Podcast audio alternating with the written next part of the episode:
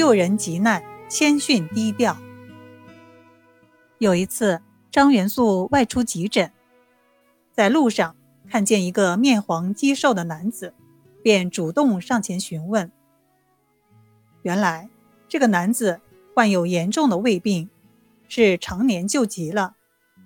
多年来找了不少医生，吃了不少方子，本来家境还算殷实，但是长久下来，病也没看好，钱也没了，没有办法，只能慢慢等死。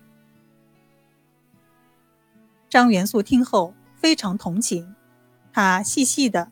给这个男子诊脉之后，对他说：“你去这个地址，也就是我家，去拿几副药，不收你钱，吃个几副就应该会好了。”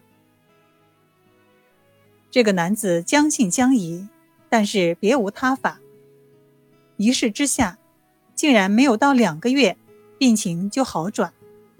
他逢人就说：“张元素是神医。”还有一次，他在家里坐诊，有一个叫刘景生的病人前来求治。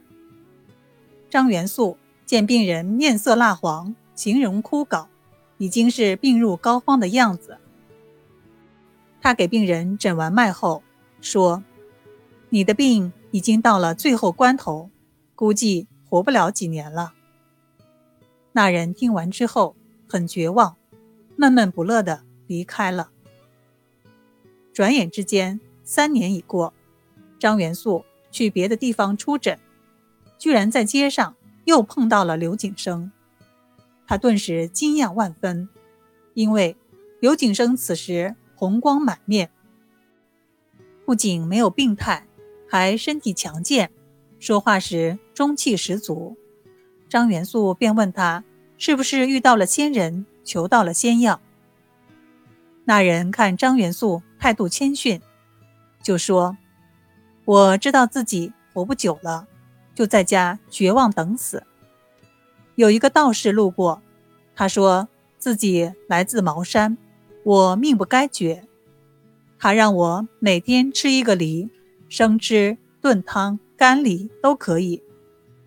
从道士走了以后，我每天吃梨、喝梨汤，不曾想。”每天的精神越来越好，也能吃下饭了，身体也变得强壮了。